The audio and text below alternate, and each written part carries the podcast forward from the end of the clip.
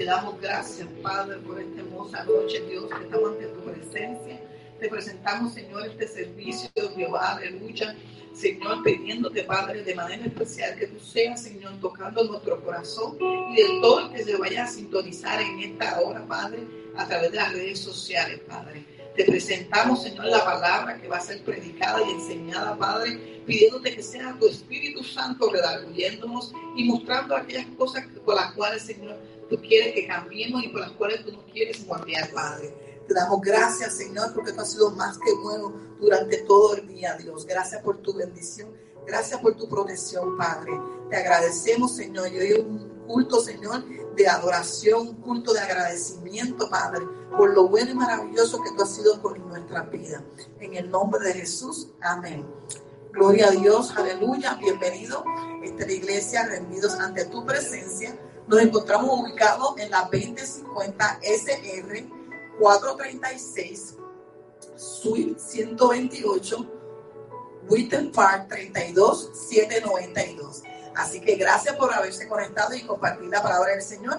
Y vamos a ir a segunda de Corintios, capítulo 5, versículo 17. Pero antes de leer la palabra del Señor, Dios me dio como tema, es tiempo de olvidar.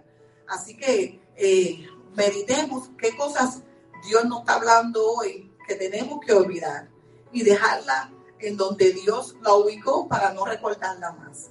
Gloria a Dios. Si vamos a segunda de Corintios, capítulo 5, versículo 17, dice la palabra del Señor. De modo que si alguno está en Cristo, nueva criatura es. Las cosas viejas pasaron. He aquí todas son hechas nuevas. Cuando yo he aprendido que cuando Dios usa en su palabra, la palabra todo o todas es algo absoluto, es completamente todo. Así que es, bien importante que no olvidemos eh, eh, eh, esa palabra de, este versículo. Cuando Dios nos dice, las cosas viejas pasaron, aquí todas son hechas nuevas, Dios comienza a transformar lo que era viejo en algo nuevo. Pero si pasa nosotros por alto, que, ¿cómo te puedo explicar? Un vino nuevo, Dios no lo puede poner en un odre viejo porque se va a craquear, se va a dañar. Ese vino se va a perder. Es importante que cuando Dios saca de nuestra vida y nos dice, Jennifer, eh, las cosas viejas pasaron. Yo te las voy a dar todas hechas nuevas. Gloria a Dios, aleluya. Y aquí el apóstol Pablo dice, en este contexto, más concretamente que el versículo 17 del capítulo 5, gloria a Dios, ¿qué, ¿qué pasa cuando Dios cambia las cosas en nuestra vida? Sentimos agradecimiento y humildad como resultado de la salvación por la gracia. Así que comenzamos a sentir y, y Dios comienza a cambiar nuestro corazón y a poner un corazón de agradecimiento, ¿verdad? Porque realmente no merecíamos la oportunidad que Él nos dio en el momento que Él nos aceptó cuando nos arrepentimos de nuestros pecados. Gloria a Dios, aleluya.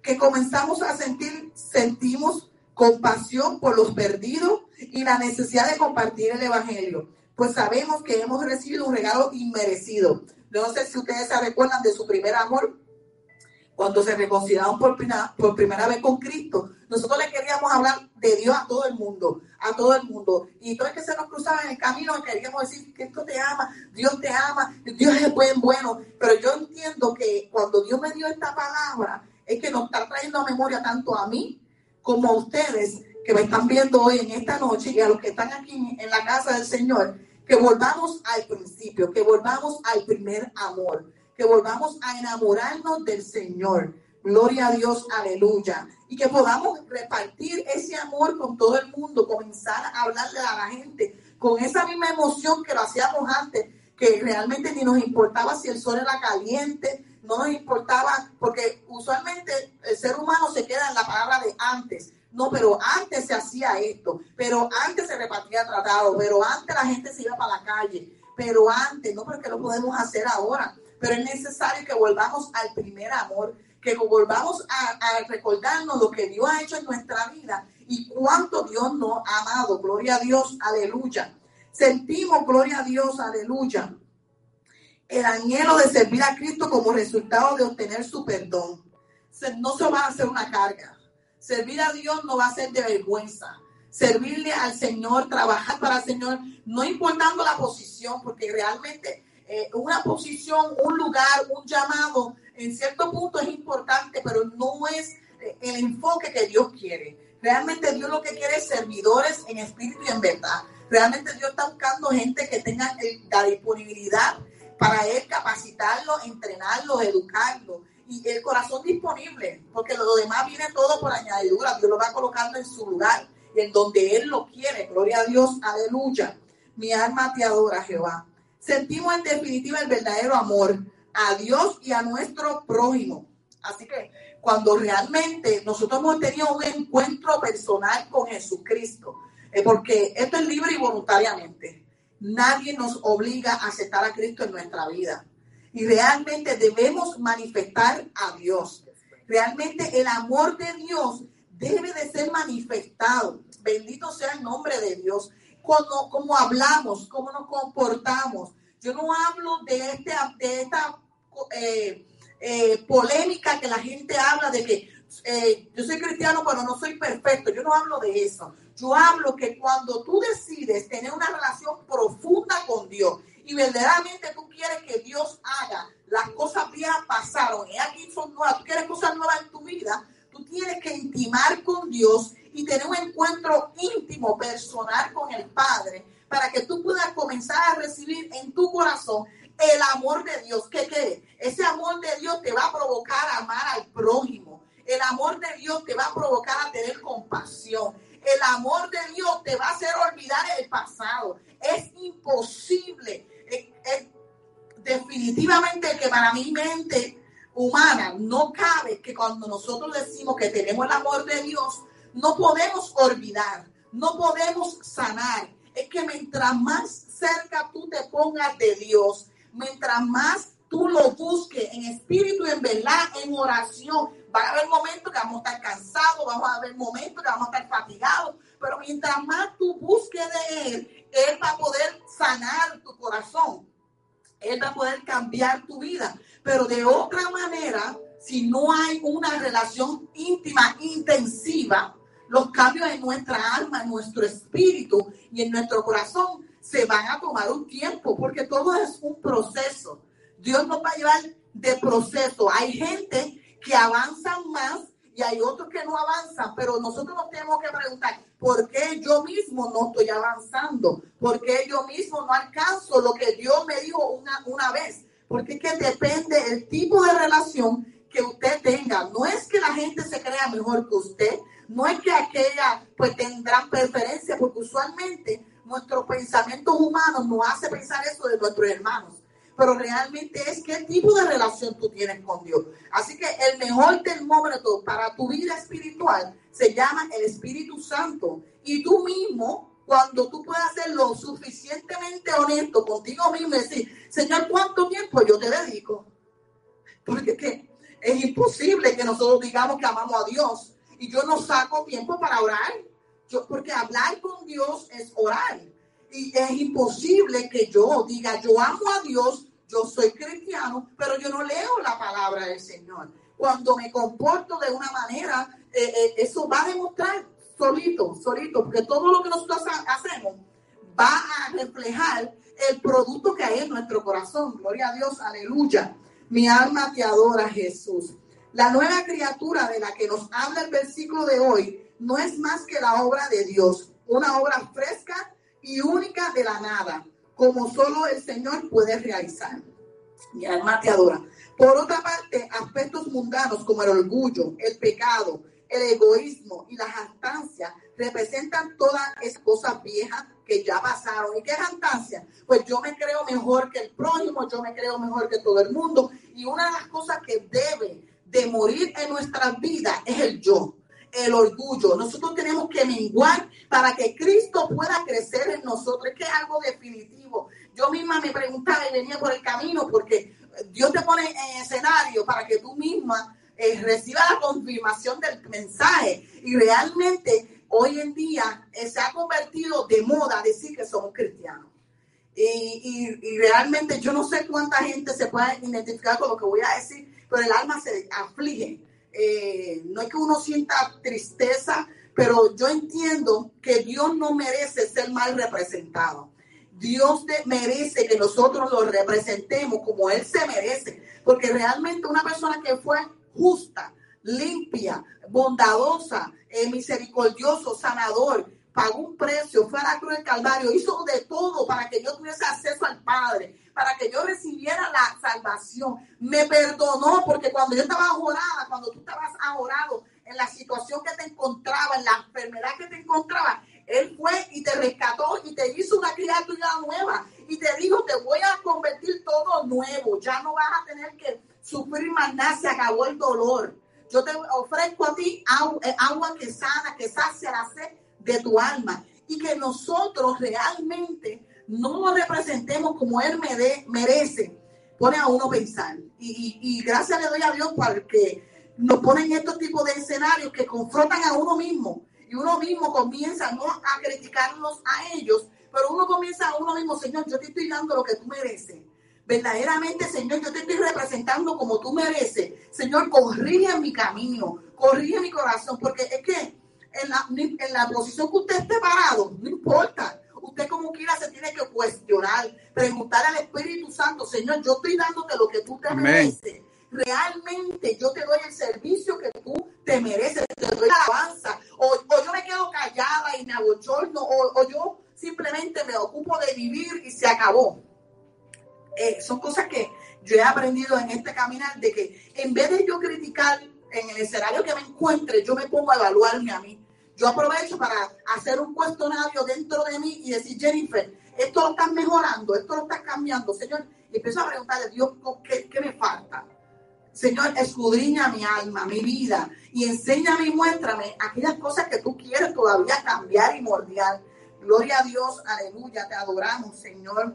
Mi alma te adora, Jehová, aleluya. Qué bueno eres Dios, Padre, aleluya. Todas estas cosas tienen que morir. Nosotros tenemos que matar toda práctica, toda conducta, toda, todo lo que nosotros hacíamos antes ya no lo debemos hacer. Que es un proceso y que tú me vas a decir, hermana pastora, pero es un proceso, eso poco a poco sí, pero ya lleva un tiempo que se supone que ese algo comienza a dar fruto.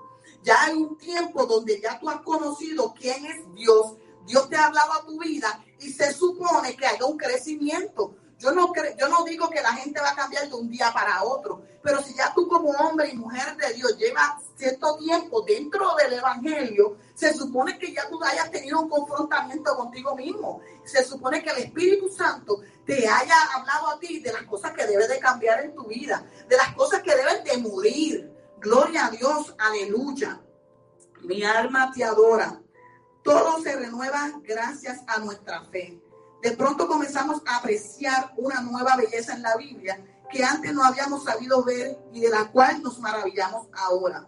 La naturaleza surge ante nosotros de un modo nunca antes imaginado. Nuevos sentimientos afloran. Un nuevo amor hacia la familia, hacia los amigos, una nueva compasión, hasta incluso por nuestros enemigos. ¿Por qué? Porque entonces tú empiezas a a rebuscar en la palabra de Dios y la palabra de Dios es vida para tu alma. Tú quieres alimentar tu alma, tu espíritu, tú quieres ver un cambio, tú quieres disfrutar del evangelio. Hay que leer la palabra de Dios. ¿Por? Porque la palabra de Dios es lo que le va a dar vida a este corazón. La palabra de Dios es lo que va a ayudar a que las cosas de la carne vayan muriendo día con día. Mi alma te adora. Te va a hacer conocer más de quién es Jesús. Y muchas veces estamos dentro del Evangelio sin saber quién es Jesús, sin saber lo que Jesús es capaz de hacer en nuestra vida. Muchas veces tenemos muchos deseos, queremos muchas cosas, queremos muchas cosas de la vida. Pero es una pregunta que yo me he hecho y te la quiero hacer a ti. ¿Cuánto le damos a Dios? A veces nos sentimos que nos merecemos todo. Yo soy bueno, yo hago esto, yo hago lo otro. Pero nos preguntamos cuánto yo le dedico a Dios, cuánto yo le estoy dando de mí a Dios, qué cosa yo sacrifico para agradarle a Dios. Realmente estoy dando la milla extra para yo honrar a Dios, al Dios que yo quiero que me dé todas las cosas que mi corazón anhela, al Dios que yo quiero que cumpla mis peticiones. A veces hay personas que desean un carro. Oh, mi alma te adora. Pero Dios no se lo da ¿Tú sabes por qué? Porque a veces ese carro te puede alejar más de Dios. O ese trabajo te puede alejar más de Dios. Entonces, nosotros tenemos que aprender a que yo no tengo que esperar que Dios me cumpla mis peticiones, que Dios me dé para yo darle a Dios todo lo que Él se merece. Porque mucho antes de que yo comenzara a darle a Dios, ya Él me dio de antemano. O sea, Él me dio lo más valioso que es para toda madre. No hay madre en el mundo, mi alma te adora, que no pueda decir que sus hijos son valiosos. Los hijos es algo sumamente valioso para el corazón de una madre. Realmente para una madre eh, real que ha experimentado lo que es ser madre. Y, cuando tú te toca entregarlo, yo no quisiera ni imaginar, mi mente no puede imaginar cómo fue ese momento para nuestro Padre Celestial. Así que ya Dios nos entregó de antemano, nos dio una salvación. Mi alma te adora, Jesús. Aleluya, gloria a Dios. Gracias, Jesús. Gracias, Espíritu Santo. La nueva criatura deja de ser esclava del pecado. Y eso es algo impresionante ver eh, hombres y mujeres de Dios caminando con cadenas todavía, caminando con bagaje, pero con maletas, el, comportamiento, su forma de expresar y hablar todo. Y yo no digo que uno no se diga un chiste, yo no digo que tú seas una persona eh, normal, pero todo tiene su lugar, ¿verdad? Y, realmente eh, por nuestros poros tiene que saber, la gente tiene que identificarte a ti como que tú eres una nueva criatura, sin que tú tengas que decir que tú eres cristiano. Se supone que tú reflejes a Cristo. Realmente eh, tenemos que hoy en esta noche revisarnos, evaluarnos y, no hablo a nadie específico, lo hablo por mi experiencia mientras yo le hablaba a Dios sobre esta palabra que Él me había dado. Señor, yo quiero evaluar mi vida. Yo quiero que tú me sigas enseñando dónde yo estoy ubicada, dónde yo estoy parada. Porque la posición no te, no te a ti, ¿verdad? Ni te excusa a ti, ni el título, para tú no evaluar tu vida.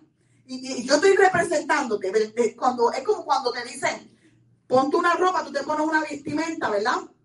Y te miras en el espejo, automáticamente se supone que si tú eres una mujer de Dios y tú eres un hombre de Dios que representa a Dios, tú simplemente te miras en el espejo, Espíritu Santo, ¿cómo me veo? El Espíritu Santo, si tú lo posees y tú callas, el Espíritu Santo te va, te va a dar vuelta y decir, no, no te pongas eso. Póntelo de esta forma. O cámbiatela. Ah, yo no sé si alguna de ustedes se puede identificar conmigo, yo no sé si mi hija se identifica conmigo, pero cuando yo me pongo cierta ropa, yo a veces me cambio tres, cuatro veces, porque no me siento convencida, pero eso es cuando tú tienes el Espíritu Santo y el Espíritu Santo solo es el que te va a decir. Tú no necesitas a ningún hombre, a ningún mortal que te diga, hermana, vístase decorosamente, hermano o, o, o mujer, vístete como decorosamente. Es que realmente cuando poseemos el Espíritu Santo, Él nos redarguye, Él nos dice, Él nos habla. Gloria a Dios, aleluya.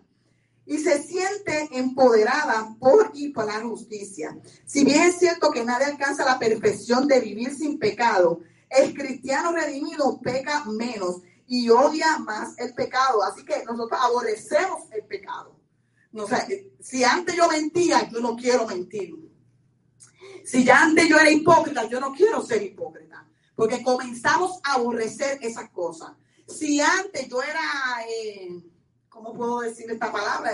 Eh, de carácter fuerte, yo renuncio, yo aborrezco a ser esa persona que yo era de carácter fuerte, que no me digan mis palabras.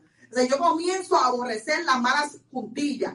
Yo comienzo a aborrecer lo malo, lo indebido, lo incorrecto, lo que realmente tú conscientemente sabes que no agrada a Dios, porque eh, el Evangelio ha sido predicado de muchas formas, por las redes sociales, en la calle, a través de tratados, de muchas formas. Pero no hay nadie en el mundo a mí que me pueda decir, sea cristiano o no, que no tiene una conciencia, al menos que realmente usted esté en otro nivel, ¿verdad? Eh, carnal. Pero casi siempre todos sabemos que esto es bueno y esto es malo. Lo que pasa es que el orgullo no te va a hacer ver que es malo. Eh, el, no haber matado, el yo, el no haber menguado para que Dios crezca en nosotros, es lo que no permite que muchos de nosotros no veamos que eso es malo. Pero es necesario aborrecer el pecado. Gloria a Dios, aleluya. Mi alma te adora. Segunda de Corintios, capítulo 5, versículo 17, viene a decirnos, es que nacemos de nuevo como criaturas mejoradas en la reconciliación con Dios. Y es esta regeneración la que abre el camino a la salvación. O sea que si yo no acepto este, esta misión que Dios nos pone en nuestras manos, de realmente aceptar que Dios va a hacer todo en mi vida nuevo, yo no voy a poder comenzar a caminar por el camino de la salvación. Nosotros somos personas redimidas. Nosotros somos pecadores que aceptamos que un día, en un momento dado de nuestra vida, pecábamos y andábamos de Dios. No somos perfectos, porque somos humanos como el que está detrás de esa cámara. Somos humanos como los que están aquí. Y nosotros, en nuestras venas fluye sangre y, y cometemos errores pero hemos aprendido a aborrecer el pecado y a reconocer cuando fallamos. Muy importante que nosotros comencemos a reconocer cuando nosotros no hacemos lo correcto. Gloria a Dios, aleluya. Si vamos a la palabra de Dios en Apocalipsis capítulo 21, versículo 5, dice la palabra del Señor. Mi alma te adora, oh gloria a Dios. Y él que estaba sentado en el trono dijo, he aquí, yo hago nuevas todas las cosas. Y me dijo, escribe, porque estas palabras son fieles y verdaderas. Gloria a Dios, discúlpame. Así que cuando Dios habla a través de este versículo, Dios estaba en el trono. Es una de las veces que podemos entender que Dios estaba en el trono y Él nos asegura a ti y a mí, si usted quiere, porque esto es algo voluntario. Servir a Cristo no es algo obligatorio, es algo voluntario. Gloria a Dios, aleluya. Es cuando llega ese día que tú te cansas y tú dices, ya yo no quiero vivir como yo vivía antes. Yo no quiero sentir mi corazón triste, angustiado. Yo quiero vivir en paz. Y la paz no es la que la gente pinta, de que tengo todos los pagos, que tengo casa, que tengo carro, que tengo las mejores técnicas, que tengo, o sea, que vivo en la casa de seis cuartos. No, esa no es la paz. Yo estoy hablando de la paz, que aunque tú no tengas nada, tú puedes dormir en paz. De esa paz es que yo hablo. Gloria a Dios, aleluya. Y él dice en su palabra, he aquí yo hago nuevas todas las cosas. Y me dijo, escribe porque estas palabras son fieles y verdaderas. Así que Dios no es un Dios que miente. Si hoy Dios te dice, si tú me entregas tu vida a mí y tú decides reconciliarte a mí, yo te garantizo a ti que yo haré todo lo que hay en tu vida desubicado, desordenado, triste, angustiado, no importando la condición que tú estés, yo las voy a hacer todas nuevas. Posiblemente tu matrimonio está pasando por crisis. Dios te dice, yo te lo voy a renovar y te lo voy a hacer nuevo. Pero hay que dar el paso con responsabilidad. Porque hoy en día el Evangelio no es lo que se pinta. El Evangelio es una responsabilidad. Es algo serio. Algo que verdaderamente debemos respetar. Si realmente tú no te sientes preparado, no es justo, no es correcto utilizar el nombre de Dios en vano desviando la boca diciendo somos cristianos, pero no amamos al hermano, no levantamos el que está caído, no visitamos al, hermano, no visitamos al que está por allá, no le damos de comer al preso, no oramos por nadie. Pasamos las, pasan las semanas, día y día y día, y vemos el culto por internet porque es más cómodo para mí y más accesible para mí. Hay millones de iglesias. Yo he ido en sin número de sitios y no hay excusa para encontrar un refugio donde tú recibir la palabra de Dios. Pero nos buscamos la comunidad, la comodidad. ¿Por qué? Porque nos gusta el área de confort. Es mucho más fácil. ¿Quién no dice que sí? Hasta yo digo que sí, todo el mundo nos gusta lo cómodo. Pero cuando realmente yo he tomado el Evangelio con responsabilidad, porque estoy agradecida, porque realmente reconozco que si no fuera por Dios, yo no estuviese hoy parada aquí yo comienzo a tomar responsabilidad. Yo comienzo a tomar carácter de una mujer de Dios. Y comienzo a decir, Señor, dime lo que tú quieres que yo renuncie. Dime lo que tú quieres que yo cambie. Tú no necesitas un pastor detrás de ti. Tú no necesitas un evangelista detrás de ti. Tú no necesitas ni a tu mamá, ni a tu papá, ni a ningún familiar detrás de ti. Si tú te metes con Dios, el Espíritu Santo te va a comenzar a hacer un checkmark te va a decir, esto es lo que yo creo que tú cambies. Pero tiene que haber una entrega. Pero a nosotros se nos hace difícil entregar. A nosotros se nos hace difícil, pero queremos las cosas nuevas. Pero no queremos entregar nuestra mala manera de comportarnos, nuestra mala manera de proceder, nuestra falta de búsqueda, de Dios. ¿Cómo una persona va a dar fruto si no está buscando a Dios? ¿Tú sabes cuántos grupos de oración hay en las redes sociales? Literalmente, las redes sociales se han convertido en la iglesia cibernética más grande mundialmente. Pero ¿cuántos oran en todos esos grupos? Así como se quedaron ustedes, así se quedan las redes sociales, con todos los grupos que convocan oración. Pero ¿cómo tú vas a conocer a Dios? ¿Cómo el Espíritu Santo te va a hablar? Si tu tiempo es mínimo y hay que hacer sacrificio, hermana, pero yo trabajo. Oh, sí, pero ¿quién te dio el trabajo? Hermana, pero yo tengo que estudiar, trabajar, dormir, comer, atender los muchachos, atender al esposo. Oh, sí, pero todo lo que tú tienes te lo entregó Dios. Entonces, ¿estás dispuesto tú a pagar el precio? ¿Cuánto tú estás dispuesto para pagar el precio? Mi alma te adora, Dios, aleluya. Oh, gloria, gloria, gloria, gloria Dios, aleluya. Te saltamos, Padre. Número uno, un punto muy importante. El que estaba sentado en el trono dijo, este es un anuncio con autoridad, el cual viene del mismo trono de Dios. Este es uno de los pocos momentos en Apocalipsis en donde claramente vemos a Dios hablar directamente desde su trono. Gloria a Dios. He aquí yo hago nuevas todas las cosas. Esta declaración está en el tiempo presente. Estoy haciendo todo nuevo. ¿Tú lo crees? Pues entrega. ¿Tú quieres todo nuevo en tu vida? Tú quieres tu matrimonio restaurado. Tú quieres tu vida cambiada. Ya tú no te quieres acostar todas las noches llorando. No quieres sufrir de insomnio. Quieres que la ansiedad desaparezca de tu vida. Tú quieres que tus hijos vuelvan a tu hogar. Tienes que entregar para que Dios comience a hacer todo nuevo. Mi gloria a Dios. Es una decisión muy personal.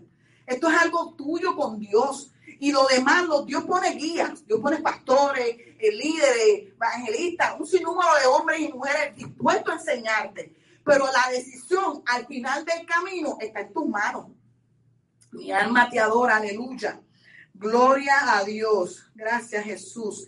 Pablo vio esta hora de transformación en este lado de la eternidad. Por tanto, no desmayamos.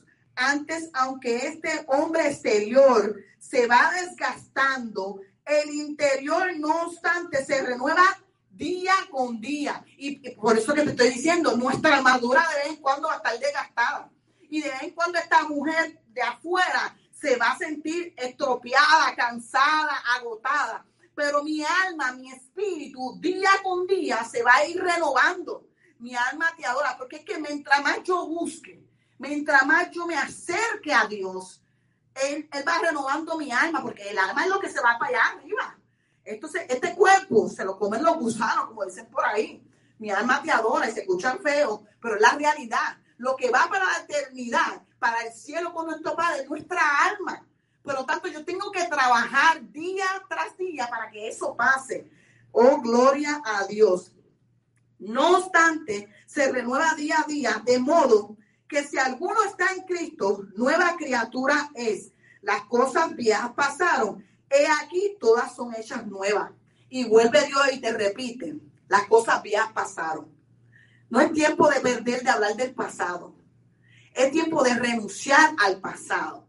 Realmente no podemos ser pescadores de nuestro pasado. Debemos ser pescadores de armas, pescadores de lo espiritual, de las cosas que Dios ofrece en el reino. No lo que ya pasó, porque lo que pasó ya no podemos hacer nada. ¿Qué vas a hacer?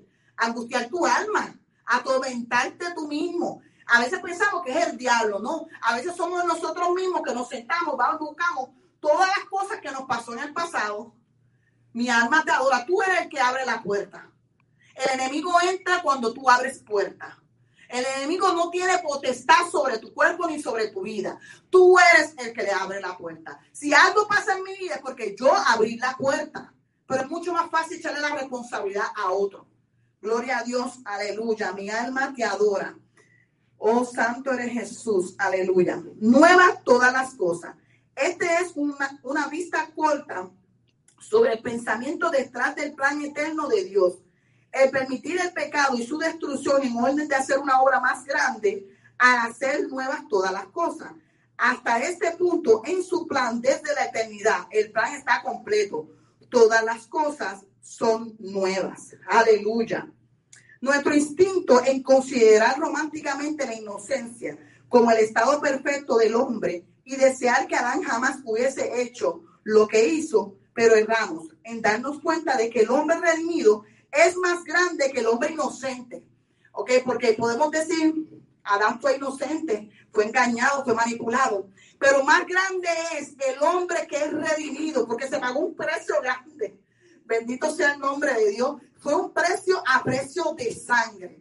Así que yo me siento una mujer grande, yo me siento bendecida, porque yo fui redimida por alguien. Bendito sea el nombre de Dios, grande, a precio de sangre. Esto fue algo, eh, un evento y un momento crucial. Porque si Él no hubiese estado dispuesto, ¿dónde estaríamos nosotros? Bendito sea el nombre de Dios, aleluya. Gracias, Señor. El perfecto estado de Dios es aquella de redención y no de inocencia. Cuando finalmente complete esta obra de hacer nuevas todas las cosas, estas permanecerán nuevas. Presuntamente, esto no significa solamente que todo será hecho nuevo, sino que todo también permanecerá nuevo. Así que mientras nosotros vamos buscando renovarnos nuestro interior, cambiar todo lo que Dios quiere durante este camino hasta que Cristo venga. Cuando Cristo venga, todo va a quedar nuevo por la eternidad. Bendito sea el nombre de Jesús. Vamos a estar allá arriba y nosotros vamos a ser gente renovada, con trajes blancos, con piedras preciosas y vamos a gozar del mar de cristal y todas las cosas lindas que Dios tiene preparado allá arriba. Mi alma te adora. Escribe porque estas palabras son fieles y verdaderas. Juan está probablemente tan pasmado por estas palabras que a él se le olvidó escribir y se le dice que así lo haga. Así que entendemos que a través de la palabra Dios es fiel y verdadero. Si nos preguntamos cuántas veces Dios me ha fallado, cuando nos ponemos a pensar nuestro, de nuestro pasado, nosotros comenzamos a, a analizar, wow, de la que Dios me salvó, estaba en tal lugar, en el lugar equivocado, pero de repente pasó algo que yo salí de ese lugar y después al ratito pasó un desastre y yo fui que cubierta por Dios. Mi alma te adora. Así que nos tenemos que preguntar cuántas veces Dios me ha fallado. Y cuando nosotros nos confrontamos con nosotros mismos, nosotros podemos entender que Dios nunca nos ha fallado, que su palabra es fiel y verdadera. Y ya casi para terminar, yo quería realmente ya hacer una exhortación. que nos evaluemos. Creo que lo debemos evaluar y analizar cómo estamos llevando el Evangelio.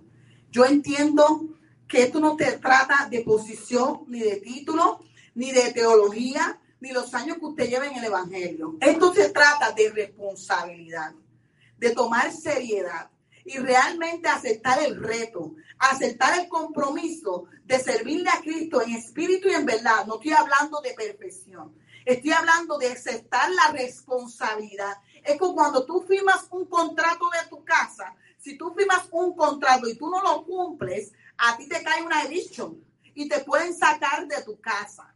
Entonces yo tengo que determinar en mi vida, verdaderamente yo quiero servirle a Cristo yo tengo que ver cuáles son los compromisos que conlleva servir al Señor. Yo tengo que analizar cuáles son las responsabilidades. Y muchas veces decimos, es que yo no estoy listo, no es que quien te va a capacitar se llama Jesús. Quien te va a poner listo para este caminar es Jesús. Y Dios nos va a llevar de la mano. Él, tú te arrepientes, tú aceptas quién tú eras, tú aceptas tu condición, tú lo reconoces y Él comienza a trabajar en tu vida de acuerdo a la accesibilidad que tú le des al Padre, al Hijo y al Espíritu Santo. Así que yo entiendo que debemos evaluarnos todos. Eh, no importa en la posición que estemos, no importa en la iglesia que usted esté. Si usted me está viendo hoy, yo creo que estamos en un momento de nuestra vida que tenemos la oportunidad de poder reevaluar nuestro voto con Dios. Porque cuando aceptamos a seguir a Cristo es como casarnos. es como un compromiso donde no tiene un fin. Vamos a pasar vicisitudes, vamos a ser perseguidos, van a pasar sin número de procesos, desiertos, todo lo que usted me pueda mencionar pero yo tengo que comprometerme con Jesús. Yo no me debo de comprometer tanto con los hombres, lo bien que me pueda ver en la cámara, lo bien que la gente me pueda decir cómo predico, lo bien que pueda hacer las cosas. Yo me tengo que comprometer realmente con Dios, porque realmente Dios ha sido bueno. Así que le damos toda la honra y toda la gloria a Dios por el privilegio de poder compartir la palabra del Señor. Y me gustaría hacer una oración antes de despedirnos de este servicio. Mi alma te adora. Gloria a Dios, aleluya. Gracias Jesús. Estamos ante tu presencia, Dios, exaltando tu nombre, glorificando tu nombre, dándote gracias, Jehová. Gracias, Señor, porque tú nos hablas de una manera tan especial. Padre, podemos ver tu amor que es inmenso. Gracias, Señor, porque tú hablas a mi vida. Yo no sé qué sería de mi vida si tú no me hablaras, si tú no me corrigieras, si tú no me hicieras, Señor, evaluar mi vida, ver dónde tengo que caminar, lo que tengo que arreglar, Padre. Así también de igual manera te pido, Padre Celestial, que esta palabra que fue predicada, Padre, toque a los corazones de las personas que la han de escuchar hoy, mañana. No importa en el tiempo que la escuchen, Señor. Hagan el efecto por la cual tú las pusiste en mi boca, Padre. Y yo reconozco que todo tú te lo mereces, Señor. Yo reconozco que tú eres el único merecedor de gloria y honra. Gracias Espíritu Santo porque estuviste con nosotros, Jehová, aleluya. Gracias Dios porque con la misma pasión que predicaría con mil personas, la predicaría con una persona, Padre. Porque todo te lo debo a ti, Señor. Gracias, Dios mío, por todo lo que tú has hecho hasta el día de hoy. Bendice a cada uno de los que nos han escuchado, Padre. Y si hay alguno enfermo, yo te pido que seas tú sanándolo de manera especial, Jehová. Toca las vidas, Señor. Toca los corazones, Jehová, aleluya. Todo te lo hemos pedido en el nombre del Padre, del Hijo y del Espíritu Santo. Amén. Gracias, bendiciones. Dios le